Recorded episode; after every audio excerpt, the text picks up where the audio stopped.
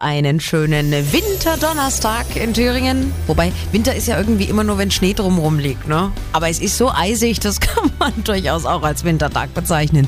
Minus 8 Grad in Oberhof momentan, minus 8 auch in Katzhütte generell. Im Thüringer Wald sehr, sehr kalt. Na klar, logisch, ne?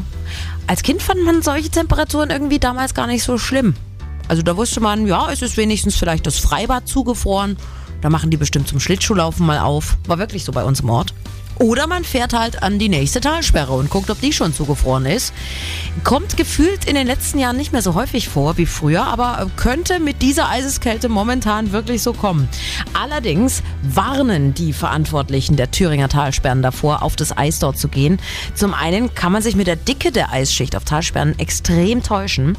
Und Matthias Neff, der Talsperrenbeauftragte in Thüringen, kennt noch eine andere Gefahrenstelle, die man vielleicht gar nicht so auf dem Schirm hat. Die Sachlage ist ja die, dass die Eisschicht unterschiedliche Mächtigkeiten haben und auch zwischen der Wasserfläche und der Eisfläche ein Hohlraum sich befinden kann, wenn vorher Wasser aus der Talsperre abgelassen wurde. Ja, na klar. Die Talsperre friert vielleicht zu, dann wird sie abgelassen und dann ist Luft zwischen Eis und Wasser und das Eis kann noch schneller nachgeben.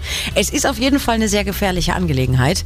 Testen Sie es bitte nicht aus und fahren Sie um Gottes Willen nicht mit dem Auto aufs Talsperreneis. Daran kann ich mich nämlich noch erinnern. Als ich Kind war, vielleicht so sieben, acht Jahre alt, da ist wirklich einer mit dem Trabi über die zugefrorene Talsperre gefahren. Also das, nee, war wirklich echt lebensmüde.